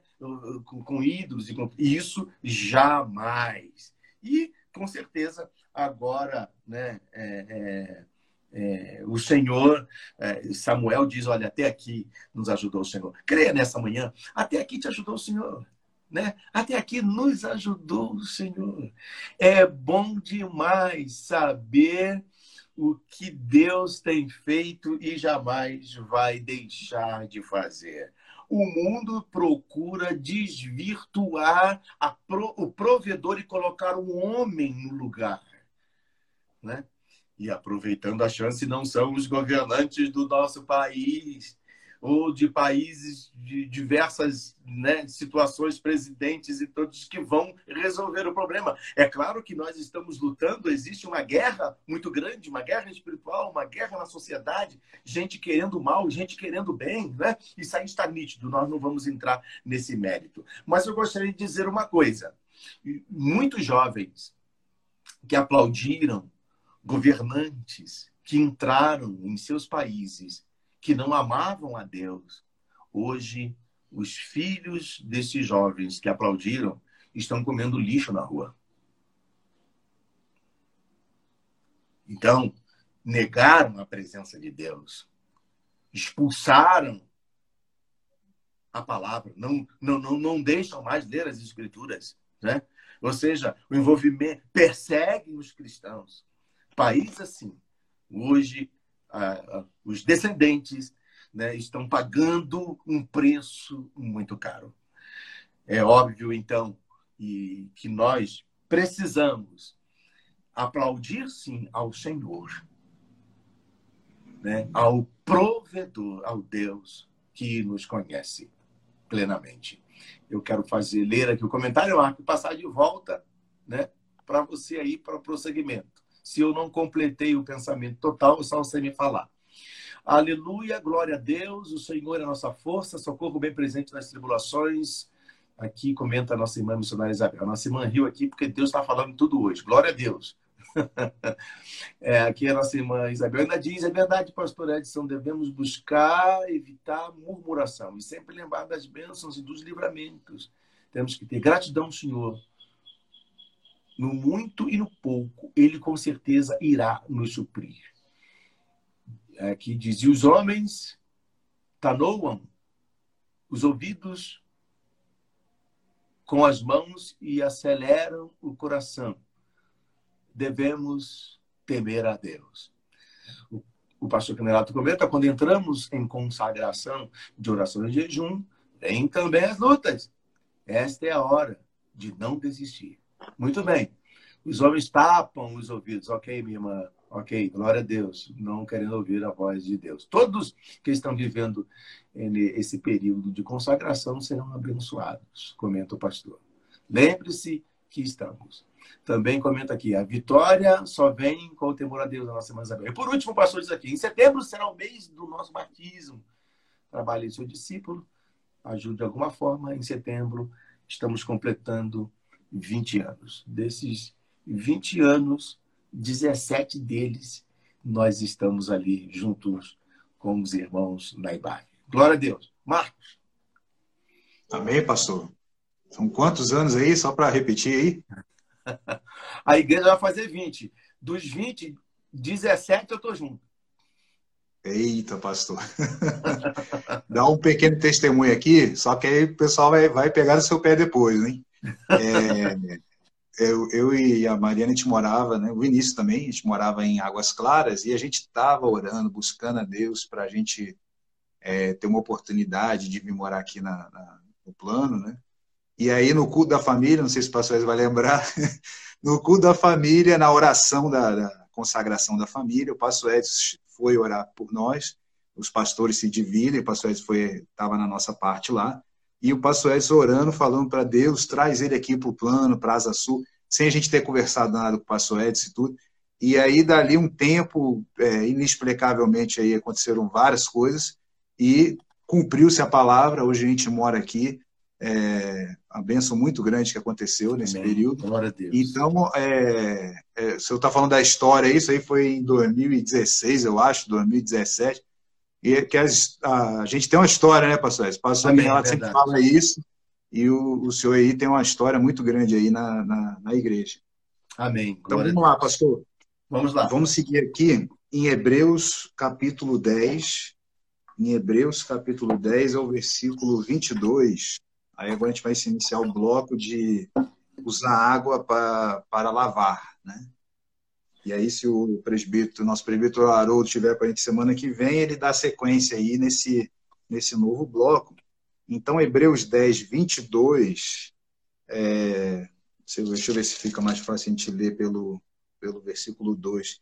É, se a gente for ler o versículo 2 do capítulo 10 de Hebreus, é, ele está falando de uma época que não tinha né, o Senhor Jesus, ao Velho Testamento, e ele, ele diz aqui no 2, ó, doutra sorte não teriam cessado de ser oferecidos, porquanto os que prestam culto, tendo sido purificados uma vez por todas, não teriam, não mais teriam consciências de pecados.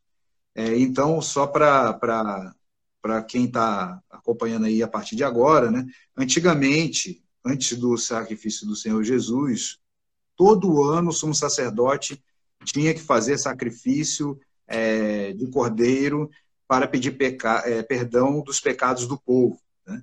Então, todo ano esse sacrifício era feito, de pedir perdão, existe toda uma, uma, uma cadeia lógica de sacrifício lá em Levítico, que os sacerdotes, de maneira organizada, tinham que fazer esse sacrifício derramando sangue de animais. E o sumo sacerdote, uma vez por ano, fazia esse grande sacrifício aí, de perdão é, de toda a nação, uma vez por ano, perdoando todos os pecados. E o versículo 2 diz assim: ó, não teriam mais consciência de pecado. Aí agora a gente vai ler o versículo 22. Agora já é agora com o sacrifício de Jesus, né? Então agora nós estamos numa outra questão que o sacrifício de Jesus serviu de uma vez por todas para perdoar todos os pecados.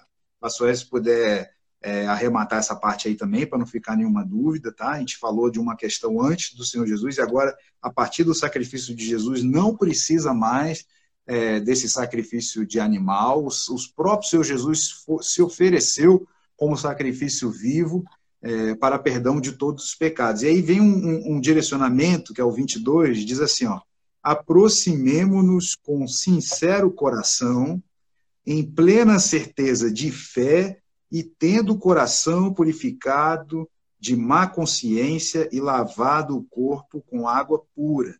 Então aqui a gente vê que a palavra de Deus ela tem uma, uma função, né, o sacrifício de Jesus, nós falamos sobre isso, né? O pastor S também falou ali na parte de, de Pilatos, né, que, que não se autolavar não existe, é, isso é uma coisa é, é, contrária, né?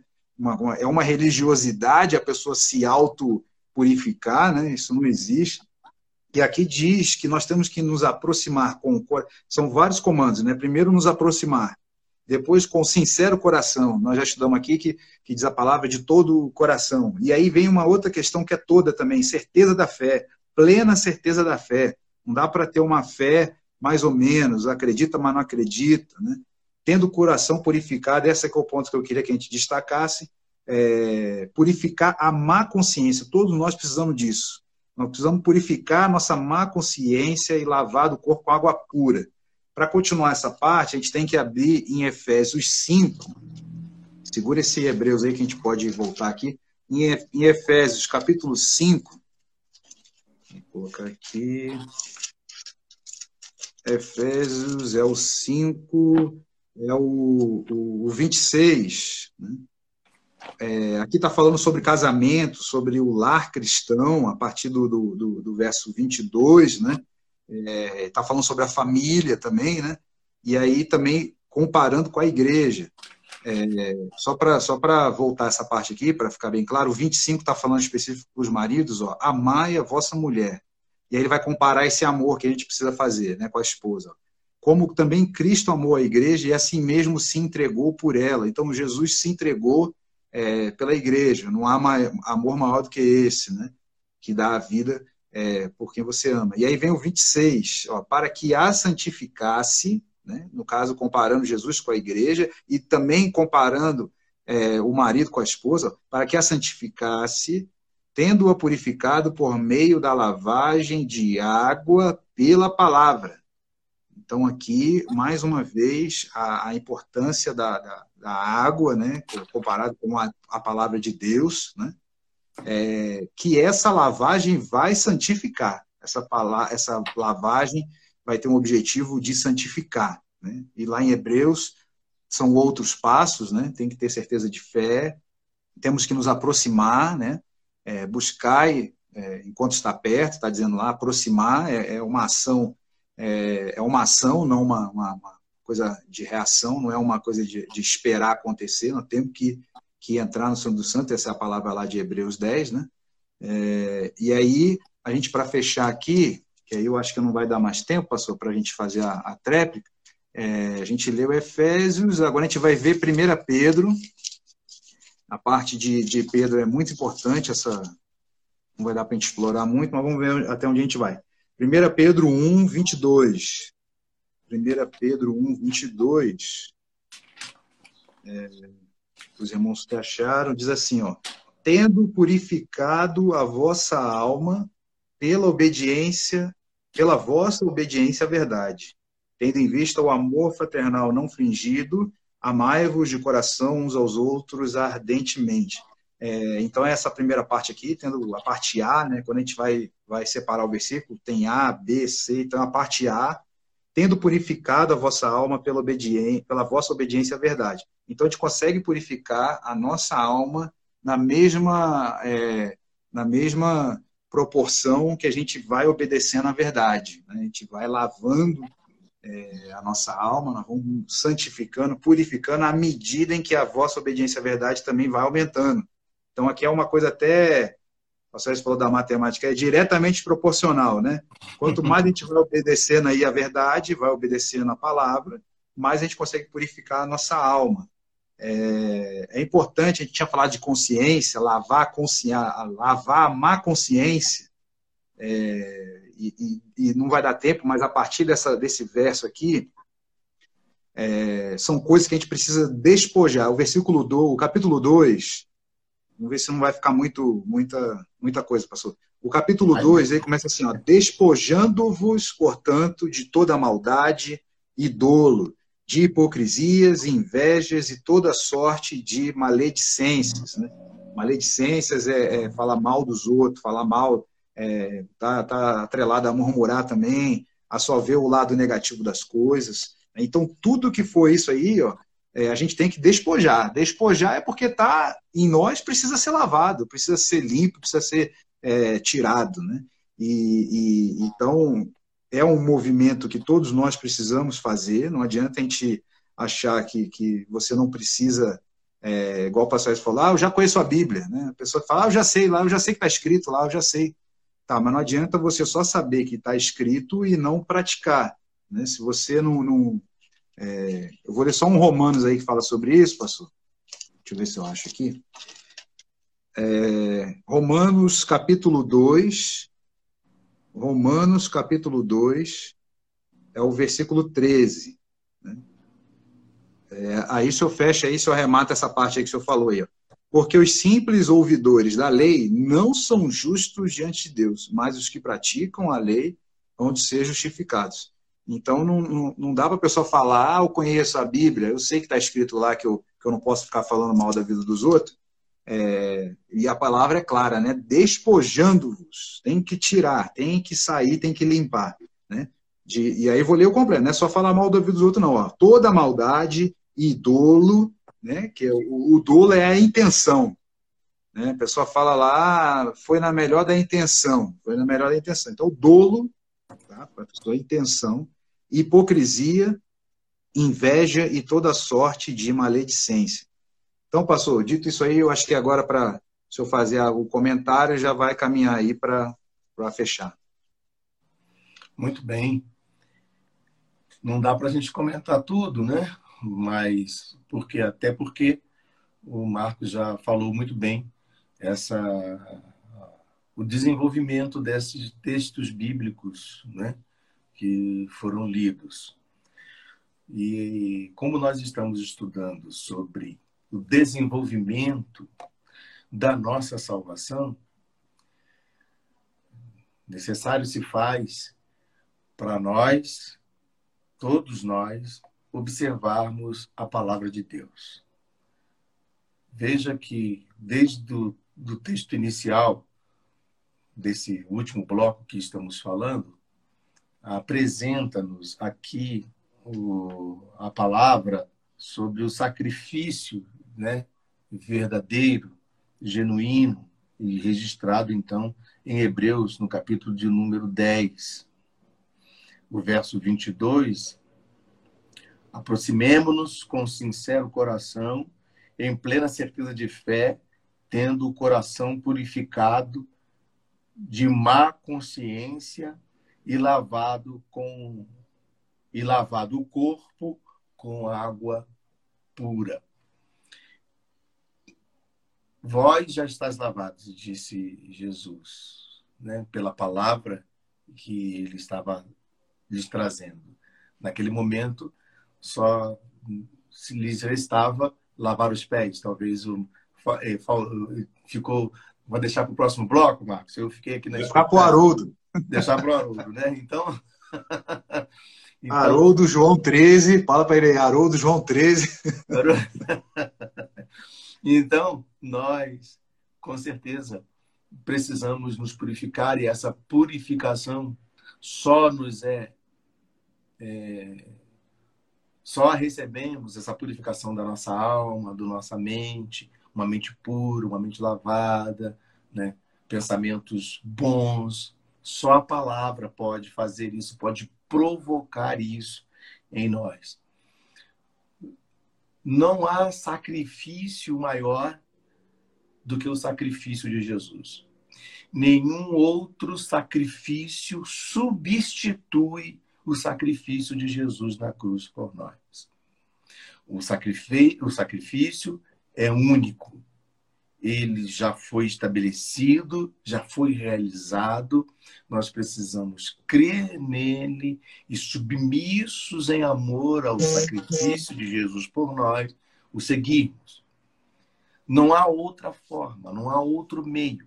Falando do contexto para a nossa libertação, para a nossa salvação salvação da nossa alma não há mais sacrifício. Nada do que possamos fazer. Jesus morreu antes já da fundação do mundo. Chegou a nós num tempo que, na verdade, também tomamos conhecimento, não estávamos presentes, mas a realidade das Escrituras chegou até nós e se confirma ao longo do tempo, não só por experiência de outros, mas pela nossa própria experiência que nos faz entender e ver que somos do Senhor e que o sacrifício de Jesus foi o auge do plano maravilhoso de Deus para conosco, para a libertação da nossa alma que estava enferma, doente, necessitada de cura,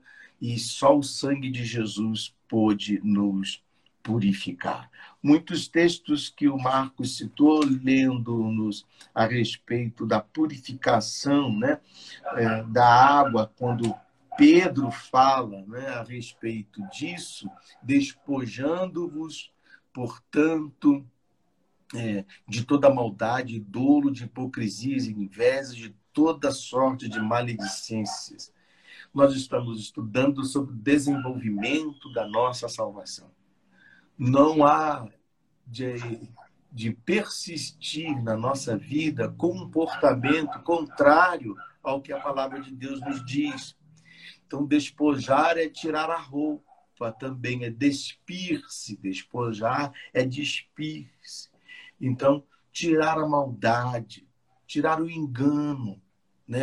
a intenção, né? a, ao crime cometido, que é com dolo, ou seja, intencional. Tem pessoas que têm a intenção de fazer. A gente já falou isso aqui várias vezes. O pecado na minha, na sua vida, precisa, deve ser um acidente. A gente não vai sair procurando pecados por aí, né? Então, também a, despojar de, desse tipo de comportamento, né? de querer o mal, de planejar o mal, da hipocrisia, da inveja e de toda a sorte, que está tudo aqui incluído, de maledicências, de pensamentos contrários à vontade. Vamos nos purificar. Isso é sério. O Senhor nos chama para a sua santidade e o Espírito Santo quer nos santificar. O texto que fala da igreja e, e, trazendo né, respeito a comparação né, entre marido e mulher, e aí Jesus e a igreja, o cuidado que o marido precisa ter para com a esposa, e enfim, tá passando aqui um carro cantando uma musiquinha, aqui fazendo. Tá baixo, tá baixo, pastor. Não dá para ouvir direito, não. Pode seguir. porque para mim aqui está ensurdecedor, rapaz. Oh, meu Jesus do céu. E então, esse tratamento né, é, está bem claro, está bem definido para nós, o entendimento que devemos ter de como, assim como o marido entendemos pela palavra que é o provedor, que é aquele que abençoa, aquele que está presente, é aquele que cuida, que, que cuida do, do, seu, do seu jardim, né, do seu ambiente aonde ele está, assim Jesus cuida da igreja. Ou o contrário, assim como Jesus cuida da igreja, assim o marido deve cuidar, né? na ver, a verdade é essa, né? e não o inverso. Então, Jesus cuida da sua igreja para santificar e preparar. Essa missão do Senhor para conosco é fabulosa e poderosa. Não sou, não é você, nem Marcos e nem eu que purificamos a igreja. Quem purifica a igreja é Jesus. E a igreja né? Sou eu e você, e pelo poder do Espírito Santo, é Deus é quem opera. Estamos vendo um, um, uma tentativa, em alguns casos, de acusação fre, é, frenética contra a igreja do Senhor em muitas áreas, acusando, culpando, lançando lama na imagem da igreja. A Bíblia diz que a alma que pecar, essa morrerá. Nós temos é que velar e zelar e cuidar da igreja do Senhor.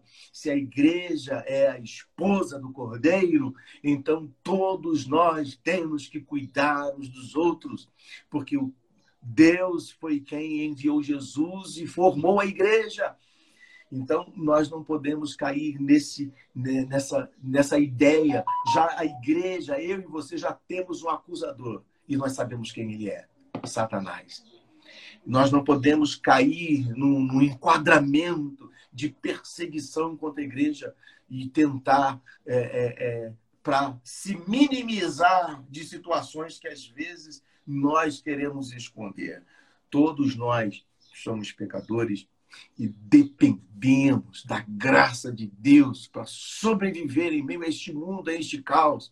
É hora de a gente dar as mãos e nos ajudar no jejum, na oração, na palavra e carregar aqueles que estão caindo pelo caminho e dizer para eles: olha, nós estamos aqui para te ajudar a vencer essa batalha, a corrigir se necessário for e não para apontar as nossas mãos, não devem apontar para acusar. As nossas mãos, o dedo indicador deve ser para mostrar o caminho que a pessoa deve seguir. Apontar o caminho e não acusá-las.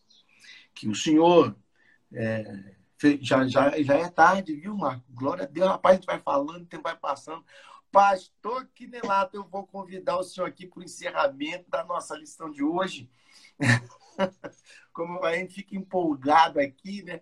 Mas que Deus nos ajude a vencer todas essas batalhas que lhe sobrevêm e que nós sejamos Aleluia. uma igreja verdadeira. Pastor, glória a Deus. Glória a. Deus. Estamos de volta aqui. Então, hoje foi abordado muito o tema marido e mulher, né? Então, a palavra fala que a mulher sabe edificar a casa, mas os, muitos homens, eles jogam toda a culpa na mulher. E, às vezes, o homem tem parcela, conforme as escrituras, ele tem que entregar a própria vida. E, às vezes, ele tem falha, ele não entrega. Então, não é muito justo esse ter decorado que a mulher sabe edificar a casa, uma vez que o marido não cumpre o papel dela. No entanto, quanto à mulher, às vezes elas também cometem alguns erros, nós, homens, cometemos elas também. E às vezes elas falam: olha, o marido da fulana faz isso e você não faz. Mas só que você não, não foi casado com o marido da fulana, ele tem uma outra característica. Então, não, essa comparação nunca é bom, que a pessoa sente-se frustrado. Então, eu acho que tanto o homem ele deve realmente entender que ele tem que entregar a vida para a mulher. A minha mãe dizia que o bom e o ruim combina. Então, quando não dá certo é porque os dois são ruins. Então, esse tema é muito importante porque alcança os maridos e as mulheres.